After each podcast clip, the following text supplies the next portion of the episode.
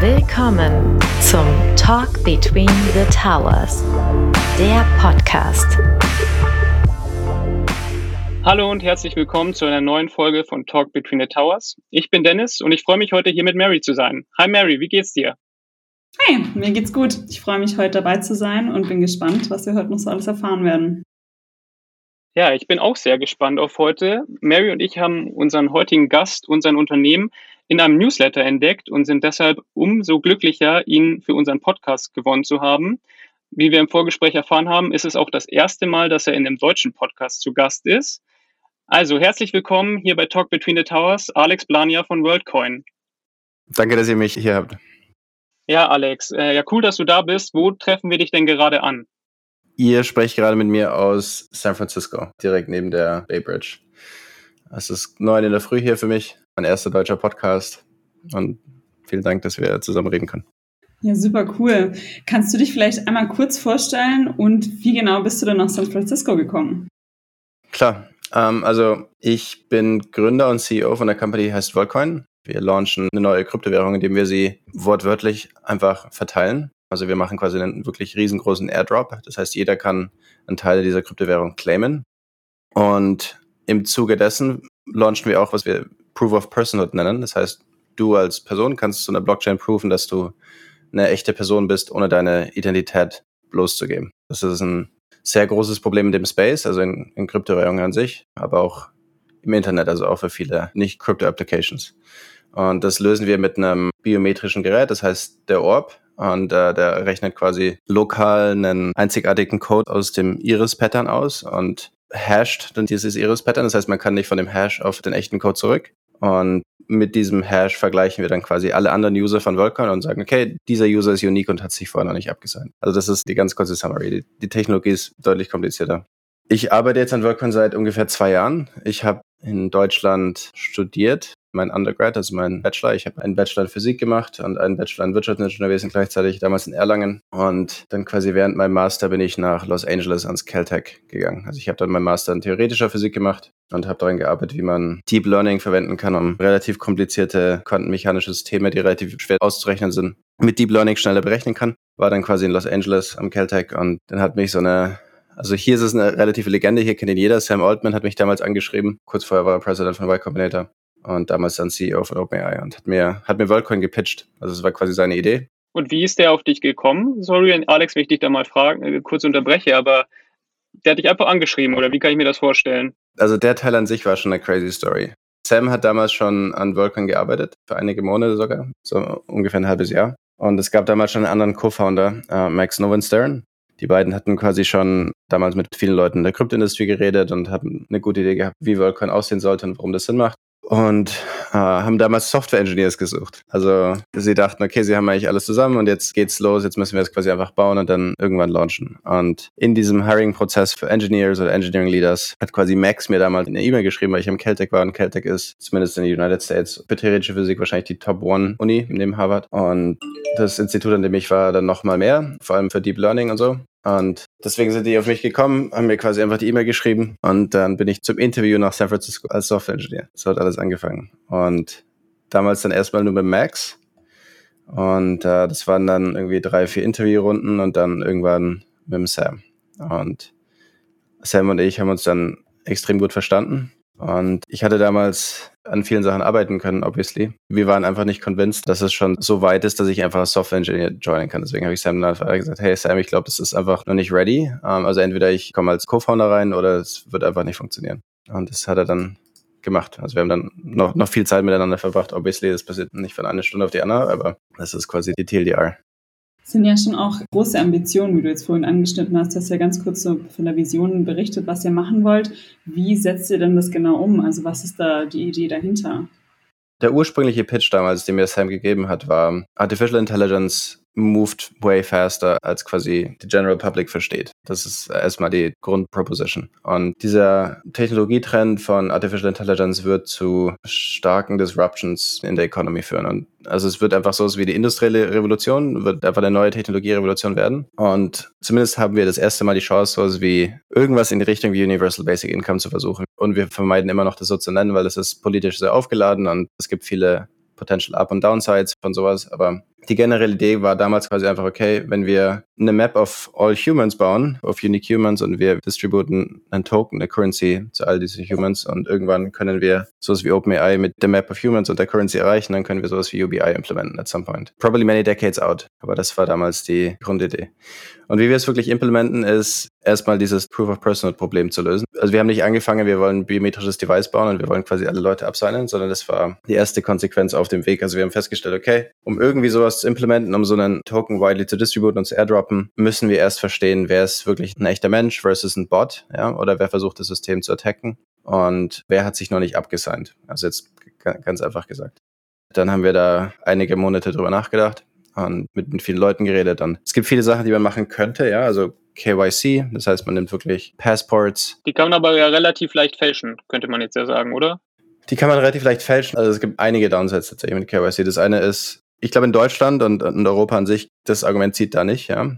Also da ist es schwer, Passports zu fälschen, aber zum Beispiel in basically all of Sub-Saharan Africa, first of all, ist es extrem leicht, sie zu fälschen und zweitens haben um die 50 Prozent der Menschen einfach generell keine Identity at all. Und das gleiche ist true in large parts of the world. Und das zweite ist es, ich meine, obviously das opposite of privacy preserving, wenn du alle personal informations of your users irgendwie collectest und stores. Und wenn du sagst, du willst es wirklich globally ausrollen, das ist wirklich schwer umzusetzen, weil du brauchst KYC-Provider in jedem Land, in vielen Ländern dürfen die die Information gar nicht geben, sondern dürfen die nur einen Hash der Information geben, solche Sachen. Dann hast du multiple Providers, wie machst du das dann? Wie, wie bringst du das zusammen? Lauter solche Sachen. Also es ist einfach generell nicht feasible, war unser Takeaway damals. Die ganzen Standardsachen wie E-Mail-Addresses, Phone Numbers, die sind alle nicht secure enough, obviously. Und den einzigen anderen Big Trend, den wir damals wirklich uns viel angeschaut haben und viel darüber nachgedacht haben, ist Reputation-Based Systems. Also du versuchst entweder mit sozialen Connections, also Mary und Dennis kennen sich, Dennis kennt noch fünf andere Leute und wir verifizieren uns alle gegenseitig, dass wir echt sind und bauen quasi so ein Web of Trust auf, heißt es.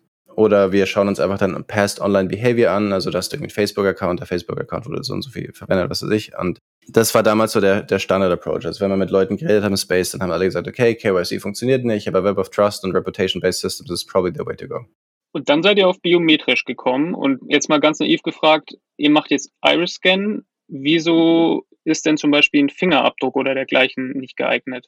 Also generell das Problem für Proof of Personal ist ein anderes als das, was du täglich in deinem Alltag löst. Ja, wenn ich jetzt ein, ich habe ein iPhone, ich will mich mein iPhone einloggen oder ich will mein Door-Handle benutzen und quasi einfach nach Hause kommen, dann ist das eine One-to-One-Comparison. Also es gibt ein Embedding auf meinem Handy oder in, in meiner Tür. So sieht Dennis aus und das Previous Embedding wird compared zu mir, wenn ich gerade quasi auftauche. Und für Proof of Person oder dieses quasi Global Uniqueness Check müssen wir das Embedding von Dennis mit allen anderen Embeddings vergleichen. Das ist eine One-to-N-Comparison. Und diese Error Rates die explodieren quasi nearly exponentially. Das heißt, du brauchst viel, viel mehr Informations about jeden User. Und wenn du Fingerprints, Face, diese ganzen Sachen verwenden würdest, dann würdest du nach ein paar Millionen Users einfach eine Hard Wall treffen. Also du könntest einfach Leute nicht mehr distinguishen und das ganze Thema würde quasi fehlen. Und Iris tatsächlich hat viel, viel mehr Information, also wirklich der Muskel an sich, hat sehr, sehr, sehr viel Struktur und, und selbst Zwillinge haben andere Iris Structure. Das heißt, das ist quasi wirklich der biometrische Faktor, der on scale funktioniert. Also das beste Beispiel ist das Aadhaar-Projekt in Indien. Das indische Government hat irgendwann festgestellt, okay, wir haben ein riesen Identity-Problem und wir können nicht distinguishen, wer irgendwie schon Social Welfare bezieht und Passports werden gefälscht, back and front. Und dann haben sie quasi angefangen, literally ganz Indien zu enrollen mit Biometrics und haben auch Iris genommen, weil die Collision Rate eben gut genug ist. Das heißt, ihr habt euch auch ein bisschen umgeschaut, was es schon gibt und Indien war eine Sache, wo ihr zum Beispiel darauf gestoßen seid, das gibt es da schon. Also erstmal haben wir selber alles probiert. Also wir haben von Palm Wayne, also wirklich den Venen in der Hand, bis zu obviously Face, diese ganzen straightforward Sachen, Fingerprint, alle Sachen haben wir Prototypen gebaut von allen, haben wirklich selber nachgemessen, haben Studies gemacht, mit Experten geredet, mittlerweile auch mit dem CTO von Atar, also der, derjenige, der das ganze System gebaut hat, und sind zum Entschluss gekommen, okay, wir müssen Iris nehmen, aber wir müssen sogar unseren eigenen Iris-Scanner bauen, weil die Commercial Iris-Scanners, die du kaufen kannst, die haben einfach nicht genug Auflösung. Also wir haben wirklich unsere eigene Linse entwickelt, unser eigenes Imaging-System, all diese Sachen. Ja. Und genau, also das ist relativ complicated tech at this point. Und seid ihr dann mit diesem Gerät selbst vor Ort oder macht ihr das über Drittdienstleister oder wie passiert dieses Scanning? Wie es funktioniert, ich habe es am Anfang angedeutet, aber ich glaube, für Non-Crypto-People ist es vielleicht counterintuitive. Also ganz bekanntes Konzept ist Airdrops. Ja, das heißt, du launchst eine New Currency, indem du sie einfach an jeden verteilst. Und die Theorie ist, Kreditkarten haben so gelauncht, in, in einem gewissen Sinne, selbst PayPal hat so damals gelauncht, ja. Also du versuchst halt einfach so schnell wie möglich ein großes Network zu bootstrappen mit Financial Incentives. Und das Financial Incentive ist einfach, du gibst einen Share of the currency away zu so vielen Menschen wie möglich und dadurch erzeugst du ein großes Netzwerk. Und das machen wir hier auch. Das heißt, jeder User kriegt einfach einen Anteil von der Currency und in fact, es ist der most extreme approach in die Richtung, weil einfach 80 Prozent der ganzen Währung wird einfach an User for free ausgegeben am Anfang. Wir als Company operaten diese Devices nicht, aber es sind tatsächlich mehr so, also wir nennen sie Operator, das sind Everyday People, die überall auf der Welt einfach auch Geld verdienen mit jedem Sign-up, den sie machen, auch in WorldCoin. Das heißt, ich kann einfach einen dieser Orbs bestellen. Was weiß ich, ich lebe in, in München und kann in München einfach mit diesem Orb durch die Stadt laufen und Leuten WorldCoin pitchen oder Leute kommen zu mir, weil sie vorher von WorldCoin gelesen haben und ich kriege für jeden Sign-up dann einen gewissen Part von WorldCoin. Und es klingt crazy, aber es funktioniert unfassbar gut. Aber du hast jetzt schon München angesprochen könnte ich wirklich in einem Land wie Deutschland oder in Europa, wo es ja so hohe Datenschutzbedenken gibt, mir einen Orb bestellen und dann mich in, an Marienplatz stellen und die Iris von Leuten scannen? Klappt das? Klar, ich meine, so hat Vulkan angefangen. Ich, Alex, bin mit einem Orb durch München und Berlin gelaufen und habe gemessen einfach nur, wie reagieren Leute und was sind die Standard Rates von einem Orb und was weiß ich. Das war damals unsere Series A. Also als Andreessen Horowitz unsere Series A geleitet hat, Jetzt mittlerweile ist es eine Multibillion-Dollar-Company und diese ganzen Sachen mit mehr als 100 Employees, aber vor einem Jahr waren es weniger als 20 Leute in einem kleinen Office in Erlangen. Ach so, ihr seid also auch in Deutschland gestartet. Also von Haus aus seid ihr eigentlich eine deutsche Company. Das ist wieder die andere witzige Story. Also wir sind damals vor zwei Jahren im Januar haben wir angefangen zu arbeiten. 1. Januar bin ich damals von Los Angeles nach San Francisco gefahren und habe angefangen dann zu arbeiten mit Sam und, und Max und tatsächlich all meinen Studienkollegen. Also das das Team sind viele deutsche Physiker und, und Studenten, die einfach mit mir vorher in anderen Sachen gearbeitet haben und die sind alle im, im Founding-Team. Dann haben wir angefangen, hier in San Francisco zu arbeiten, wir hatten jetzt so ein kleines Büro und, und was weiß ich. Und allerdings dann im March ist Covid ausgebrochen. Und nach drei Monaten hier in San Francisco waren wir im Flugzeug nach, nach Deutschland, weil wir jetzt mit einem anderen Founding-Team-Member später eine Hardware-Company treffen wollten in Deutschland, die dann quasi diesen Ort bauen sollte. Und im Flugzeug, als das Flugzeug abgegeben hat, hat Donald Trump gerade durchgesagt, dass er die Grenzen sperren wird. Und Perfektes Timing. unsere, unsere Visas waren noch nicht zugelassen und äh, auch es war kompletter Visa-Halt. Also wir waren wirklich dann aus den USA ausgesperrt, sozusagen. Abgesehen von den US-Team-Members. Also damals dachten wir erstmal, das sind ja nur ein paar Wochen, wie jeder damals gedacht hat. Das ist in, in einem Monat, das ist wahrscheinlich vorbei. Deswegen haben wir in Erlangen einfach ein großes Büro gemietet und haben die Leute aus den USA und Rest von Europa einfach nach Erlangen eingeflogen und haben einfach da quasi die ganze Zeit gearbeitet. Und aus den paar Wochen wurden dann ein paar Monate und aus den paar Monaten wurde dann ein Jahr. Ah, und jetzt ist es halt ein relativ großes Office in Erlangen mit äh, 60, 70 Plätzen. Weil wir jetzt dann auch Leute hier eingestellt haben, haben wir jetzt auch ein Office in Berlin. Also wir haben Office in Erlangen, Berlin, San Francisco und bald New York. Krass. Ja, super spannend. Also Dennis hat ja gerade das Datenproblem schon so ein bisschen angesprochen. Was passiert denn mit den Daten? Und was sagst du zu solchen typischen Datenschutzbedenken, wie es eben in Deutschland ja immer ein Thema ist? Tatsächlich ist WorldCoin an sich, und das klingt counterintuitive, weil es natürlich Iris-Daten sind biometrische Daten, aber WorldCoin an sich ist the most privacy preserving way, also nichts in deinem Alltag ist mehr privacy preserving als das. Ein paar Gründe dafür. Das eine ist, quasi der, der Orb rechnet lokalen Iris-Hash aus und das Einzige, was den Orb wirklich verlässt, außer du stimmst zu, dass du uns irgendwie beim Training von dem Model helfen willst, gerade im Beta, aber später wird das auch nicht mehr der Fall sein. Das heißt, das Einzige, was den Orb verlässt, ist ein Iris-Hash und du kannst von dem Iris-Hash nicht zurück aufs Iris-Picture gehen. Das ist der erste Punkt. Das heißt, es gibt keine zentrale Database von Iris-Pictures, aber noch, was noch viel wichtiger ist, wir verwenden was, also in, in Crypto-Space heißt, heißen die Zero-Knowledge-Proofs, um eine Full Separation between deinen Iris-Hashes und Account zu erzeugen. Das heißt, selbst wenn ich Dennis's Iris-Picture und Iris-Hash hätte, hätte ich absolut keine Idee, welcher Account zu diesem Hash gehört. Ich kann nur beweisen, dass Tennis sich vorher schon abgesigned hat, ja oder nein. Das ist quasi cryptographically einfach untraceable. Also das sind einfach zwei, zwei separate Sachen. Und ähm, deswegen ist es relativ spannend. Es ist tatsächlich einfach extrem privacy preserving wir sprechen viel mit Privacy Experts, wir haben jetzt dann auch ein Privacy Board in der Company und lauter solche Sachen. Und der Final State, jeder ist darüber excited. Ich meine, das Einzige, wo sich Leute darüber aufregen, ist halt, wie trainieren wir die Models und, und wie gehen wir mit der Data um, werden wir diese Models trainieren. Das nehmen wir natürlich obviously sehr, sehr ernst. Du hast gerade gesagt, dass sich viele Leute aufregen und in der Recherche davor habe ich auch gesehen, dass sich Edward Snowden mal bei Twitter gemeldet hat. Und du hast ja selber gesagt, dass er am Anfang sehr klein war kannst du uns mal ein bisschen abholen? Wie war das für dich? Ihr wart selber noch relativ frisch, relativ neu und auf einmal meldet sich Edward Snowden auf Twitter. ich muss erstmal sagen, die ganze Company an sich war ein ziemlich surreal Experience. Edward Snowden ist ein Exempel, ja, aber die ganzen Investors, die involved sind und, und selbst die ganzen Teammembers, wie schnell das alles ging, ist komplett. Ich glaube, für uns alle damals, für das Founding-Team, wir wussten nicht ganz, worauf wir uns damals eingelassen haben, in terms of Scale. Also einfach nur, wenn Sam on the Founding-Team ist und quasi an sowas arbeitet, wie schnell sowas eskaliert im positiven Sinn.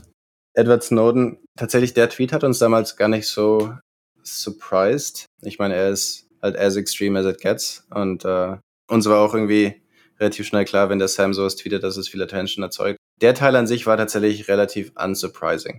Es gibt viele andere Gespräche in meinem Leben, die viel mehr surprising sind. Das muss man auch mal sagen können. ja, all in all war es wirklich ein verrücktes Jahr wenn du auch so sagst, ihr wusstet gar nicht so richtig, auf was ihr euch da eingelassen hat. Was war denn deine ursprüngliche Motivation, das überhaupt mit zu starten? Also ist es einfach, da steht ja schon auch eine krasse Technologie dahinter, dass es mehr so diese Techie-Sache ist, mit diesem Universal Basic Income, was du vorhin schon angesprochen hast, ist eine riesige politische Diskussion hängt da dran. Ist es eine intrinsische Motivation? Warum machst du das, was du gerade machst? Also ich meine, die quasi Zooming Out Answer ist, ich denke, dass Technologie an sich einfach wirklich viele Sachen deutlich besser gemacht hat, die letzten, die letzten 100 Jahre und, und, und die 100 Jahre davor. Das will ich generell in meinem Leben einfach machen. Also ich denke, ich war in einer relativ glücklichen Situation, wie ich aufgewachsen bin und, und die Leute, die ich, die ich kennengelernt habe, dass ich irgendwie das verwenden kann, um Sachen zu bauen, die einen, einen Positive Impact haben auf so viele Menschen wie möglich. Und ich denke, WorldCoin war damals einfach eine gute Antwort darauf. Das andere, wo ich drüber nachgedacht habe, war tatsächlich Quantum Computing. Es war ein bisschen ganz, ganz andere Richtung. Aber als der Sam mir das damals gepitcht hat, habe ich mir gedacht, okay, gut, die Probability of Success für sowas ist immer low. Also das habe ich damals schon gewusst. Also es war so, Probability of Success is very likely less than 10%. Aber selbst wenn es failt und ich schaue zurück, die zwei Jahre, an denen ich an sowas gearbeitet habe, waren die quasi time well spent und das, da konnte ich bei Volker einfach sagen, ja, wahrscheinlich. Also selbst wenn alles, alles den Bach runtergeht, bin ich mit mir selbst im Reinen danach und denke mir, okay, gut, das war es wert, das war worth a try. Und das ist einfach nicht der Fall bei vielen Sachen. Also das ist nicht, dass ich ein Problem damit habe, ja, aber jetzt bei einer random SaaS-Startup, keine Ahnung, wo wir irgendwie Database-Entries noch ein bisschen besser und leichter machen. Und wenn das nicht funktionieren würde, dann würde ich mir noch mehr denken, okay, gut, hätte ich nicht vielleicht doch irgendwie im Santa Barbara Quantum Computing Lab arbeiten sollen und, und lieber da sein sollen. Aber bei Volcon war es so, okay, whatever, let's give it a shot. Das ist so eine big ambition und wenn es funktioniert, ist es wahrscheinlich einer der most important things, an denen ich arbeiten kann. Und zwei Jahre später, denke ich, ist die Probability of Success deutlich höher. Und ich bin happy, dass ich es gemacht habe. Krass. Ich habe aber noch eine Frage zu dem Ganzen, wie macht ihr das eigentlich? Also ich habe jetzt verstanden, die Leute werden da per Iris gescannt. Dazu zwei Fragen. Gibt es eigentlich eine Altersgrenze oder dergleichen für WorldCoin zum einen und zum anderen? Du hast ja selber angesprochen, dass viele Personen in Ländern ja mhm. vielleicht nur ein Handy haben oder so. Und normal brauche ich ja bei Krypto immer eine Form von Wallet oder so dergleichen. Brauche ich das bei euch auch oder wie macht ihr das, dass das wirklich für jeden zugänglich wird? Technically gibt es unterschiedliche Altersgrenzen für Crypto-Wallets und, und Crypto-Ownership in, in verschiedenen Ländern, wie du dir vorstellen kannst. Alles von 16 bis, bis 18. Das heißt, wir setzen einfach, bei, bei 18 machen wir einfach einen Cut und sagen, okay, du musst at least 18 sein, um, um dich zu verifizieren, at least for now. Gerade sind wir einfach in einer Private Beta und da machen wir einfach den Cut-Off bei 18. Ich glaube, das Legal Team überlegt gerade, ob irgendwie ein Interest ist, das irgendwie auf 17 zu setzen oder so, aber wir geben ja was for free her. Also es ist ja nicht, dass es irgendwie Online-Poker wäre. Wie macht ihr das? Also ich habe jetzt meine Iris gescannt und wie landet dann dieser Coin bei mir als Person, deren Auge gescannt wurde? Weil normalerweise brauche ich ja bei Kryptowährungen eine Form von Wallet oder dergleichen und ich bin nicht sicher, ob jede Person in den Ländern, in denen ihr das macht, auch eine Krypto-Wallet hat. Wir, wir haben unser eigenes Wallet. Um, ähm, also wir, wir, wir, wir bauen wirklich unsere eigene App, unser eigenes Wallet mit eigener On-Ramp und all diesen Sachen. Das heißt, du tauchst vor so einem Orb auf mit deinem Handy, äh, sagst, okay, claim mal WorldCoin auf der WorldCoin Wallet App, dann taucht da ein QR-Code auf, du zeigst den QR-Code zum Orb und 20 Sekunden später hast du deinen, also erstmal hast du deinen Proof of Personal, also das ist auch ganz wichtig, das ist quasi wirklich wie so ein Identity Pass, den du nicht nur für WorldCoin verwenden kannst, sondern auch für andere Sachen. Du hältst deine WorldCoin, allerdings deine WorldCoin an Westen über eine lange Zeit, also du receivst, sagen wir mal, irgendwie 200 WorldCoin, aber jeden Monat ein kleines Piece davon über zwei, drei Jahre. Achso, ich erhalte dann auch wirklich WorldCoin monatlich. Das heißt nicht nur am Anfang, sondern ich bekomme es wirklich monatlich. Genau. Also WorldCoin an sich, ganz kurz in der Investor Pitch Mode, ähm, was, was Investors daran so excited, ist äh, quasi drei Sachen. Das eine ist, der, der Token an sich sollte, was wir messen, relativ schnell wahrscheinlich der widest distributed cryptocurrency Token sein, in terms of einfach nur Number of Holders und Users. Das an sich ist relativ exciting, weil man nämlich erwarten würde, dass gerade wenn es hohe lokale Dichte gibt an quasi solchen Crypto Wallet Holders, dass da viele Sachen passieren werden und das einfach einen großen Push vorwärts gibt. Also das ist einer der Token, dann das zweite ist das Wallet. Again, was, was wir messen, wird es wahrscheinlich eines der widest distributed Crypto Wallets sein. Und das an sich ist natürlich schon ein Riesenbusiness. Und dann dritte Teil ist dieses Proof of Personhood. Das ist aber eine Technologie, die existiert noch nicht. Und ähm, Developers sind quite excited darüber und viele andere Projekte auch. Das sind so die drei Sachen, ja, Token, Wallet und, und Proof of Personhood. Wenn du jetzt sagst, die weite Verteilung ist das irgendwie so ein Hauptargument auch. Von wie vielen Usern sprechen wir denn momentan und wie schnell soll das wachsen über die nächsten Monate? Ich glaube, gerade sind wir so bei 700.000 Beta-Usern. Ja, das heißt, der Token an sich ist gerade noch nicht live, aber wir müssen natürlich alle Sachen wirklich testen. Und das eine ist Wallet Orb. Uh, der Orb an sich ist wirklich, wirklich, wirklich ein kompliziertes Hardware-Gerät mittlerweile. Also da, da laufen mehrere neuronale Netze drauf, die einmal den Code berechnen und selbst die Linse kontrollieren. Das sind alles mehrere neuronale Netze. Und all diese Sachen müssen wir trainieren. Deswegen müssen wir schauen, dass wir in so vielen Locations wie möglich wirklich die Sachen deployen. Also zum Beispiel, wir sind in Tromsø, ja, also wirklich oben in, in Norwegen. Der Ort war schon im Schnee und dann mussten wir neue Capacitors verbauen, weil es irgendwie zu kalt war, bis zu Nairobi, Kenia. Und das heißt Beta. Das heißt, du kannst dich jetzt schon für WorldCoin absignen. Du kriegst jetzt schon WorldCoin Tokens. Die sind allerdings noch locked, weil das Mainnet noch nicht live ist. Und jetzt mittlerweile, actually, seit letzter Woche kriegst du auch andere Krypto-Tokens. Also du kriegst auch Ethereum, Bitcoin und, und bald deutlich mehr in, in terms of Earn. Also du kannst solche Lessons ausfüllen und kriegst dann diese Tokens.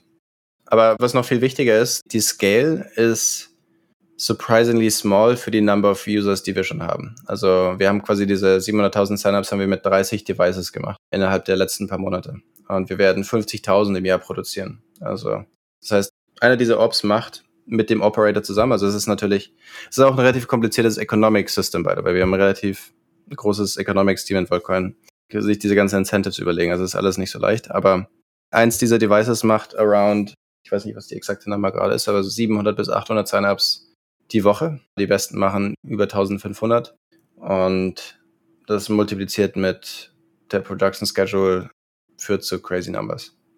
Relativ schnell. Crazy numbers, aber was passiert dann, wenn ihr irgendwann mal ja, das Plateau erreicht habt? Kann man dann diese Orbs noch für andere Sachen nutzen oder habt ihr da schon was überlegt?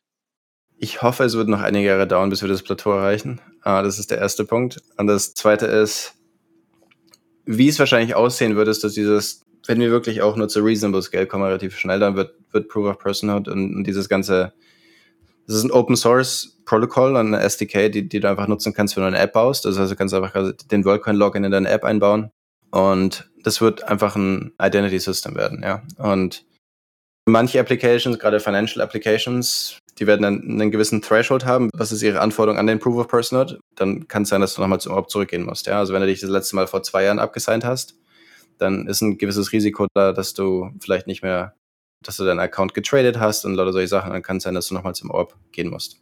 Also das heißt, wahrscheinlich wird der Orb in vielen verschiedenen Formfactors auftauchen, sogar wahrscheinlich andere Hersteller, die auch einfach zum Welcome Protocol connecten. Und es wird einfach ein Identity System werden. Wo wollt ihr diese ganzen Orbs produzieren? Ihr macht ja jetzt schon viel in Deutschland. Wird da Deutschland ein Standort sein oder wo geht das hin? Wir produzieren sie gerade in Deutschland. Also wir arbeiten mit einem großen Contract Manufacturer zusammen, so funktioniert es. Also auch Apple und diese ganzen großen Companies, die arbeiten auch mit Contract Manufacturers. Das heißt, du baust einen Prototyp und dann gehst du auf einen Contract Manufacturer zu und designst quasi das Device so, dass es wirklich für Mass-Scale Manufacturing äh, geeignet ist und dass es auch zu ihren Produktionslinien passt. Und dann haben diese Contract Manufacturers quasi Produktionslinien an vielen Standorten und du kannst quasi mit ihnen diskutieren, wo willst du das deployen. Und gerade sind wir in Deutschland, dann kommt wahrscheinlich noch Mexiko dazu und vielleicht Polen. Aber das ist noch nicht entschieden. Ich habe noch eine Frage. Du hast ja gemeint, ihr habt einen riesen Economics-Team auch.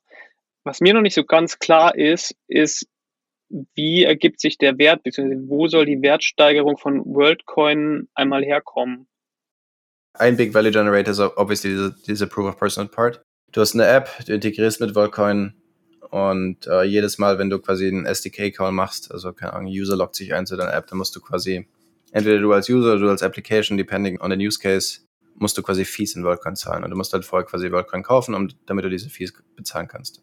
Ähnlich ist es bei Ethereum auch. Auf Ethereum laufen mehrere Projekte und Smart Contracts und jedes Mal, ist jetzt ganz, ganz stark vereinfacht, ja, aber jedes Mal, wenn du diese irgendeine Ethereum Application nutzt, dann musst du quasi Ethereum kaufen. Und das gleiche wird bei Worldcoin auch sein.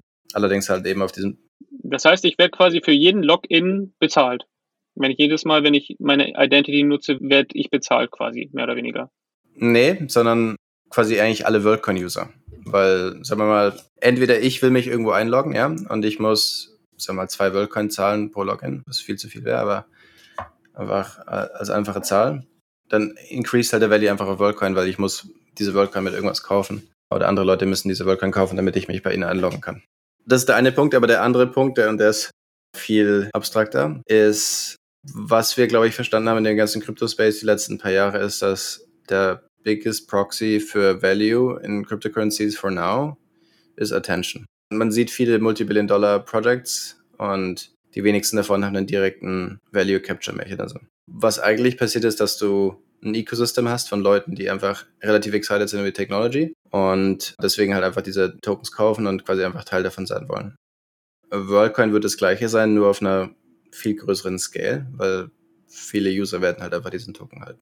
Klar, das ist eine super handwavy Antwort, abgesehen von diesem Proof of Person Value Capture, aber ich denke, der meiste Value wird auftauchen in Ways, die wirklich hard zu predikten sind at this point. Weil du wirst einfach relativ bald ein großes Netzwerk haben an Leuten, die diesen Token halten und, und Developers, die damit irgendwas bauen.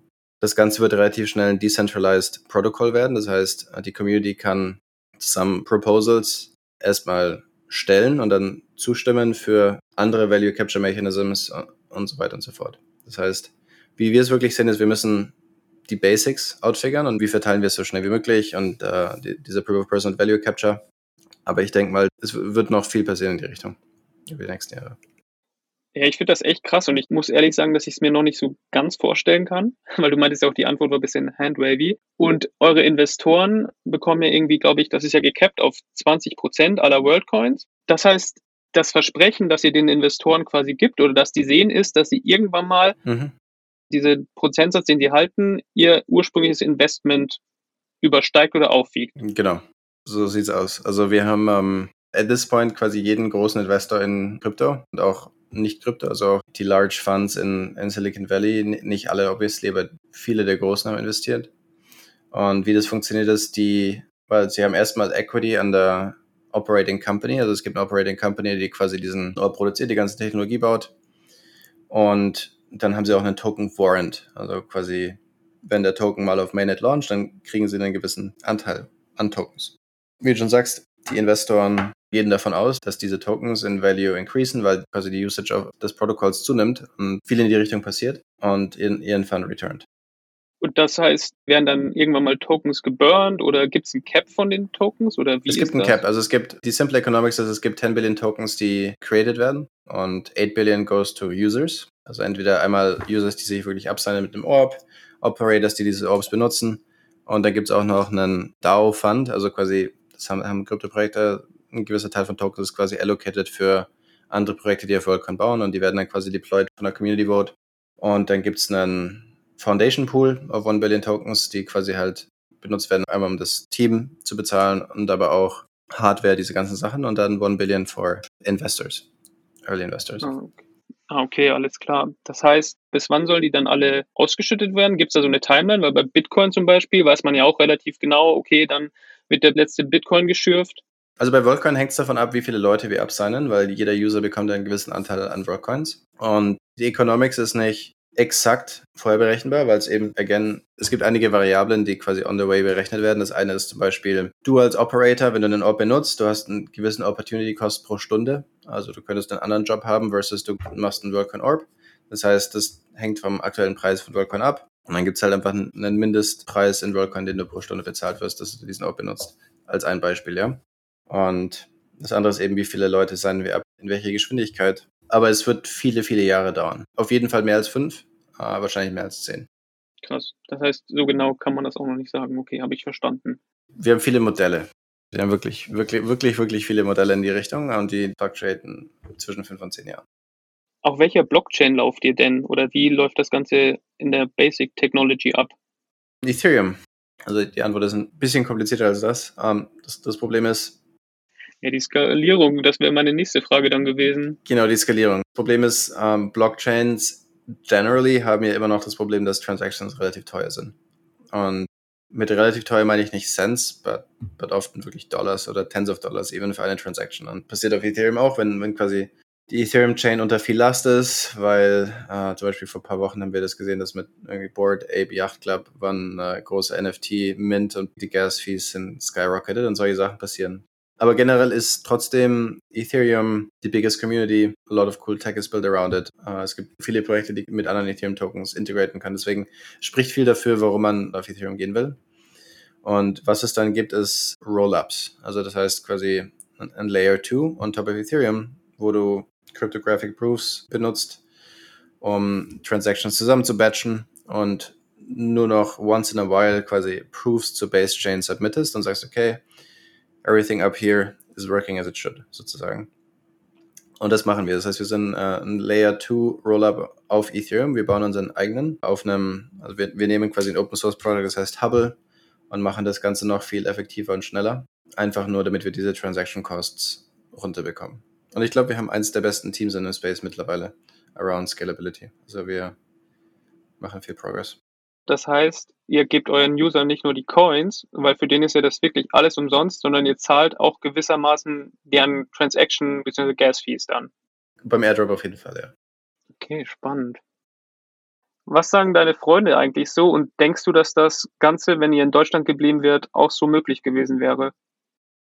Also ich glaube, es war relativ shocking, weil ich glaube, es war auch quasi im Fahrersitz zu sitzen, war relativ shocking. Einfach nur, wie schnell sowas gehen kann, wie schnell die Company jetzt skaliert ist und auch Financing und Valuation, all diese Sachen, wie, wie einfach alles geskyrocketed ist. Und auch Product Market Fit, also ich meine, was wir gemessen haben, ist auch komplett insane. Also all diese Sachen sind wirklich, wirklich, war einfach, waren verrückte zwei Jahre. Am Anfang quasi mein, mein Vater, meine Familie, die waren alle so, okay, das ist einfach eine, eine bad decision. Also, mach doch einfach deinen PhD in, in Theoretical Physics, bleib im Caltech, geh dann irgendwie zu Google ins Quantum Lab oder lauter solche Sachen, ja.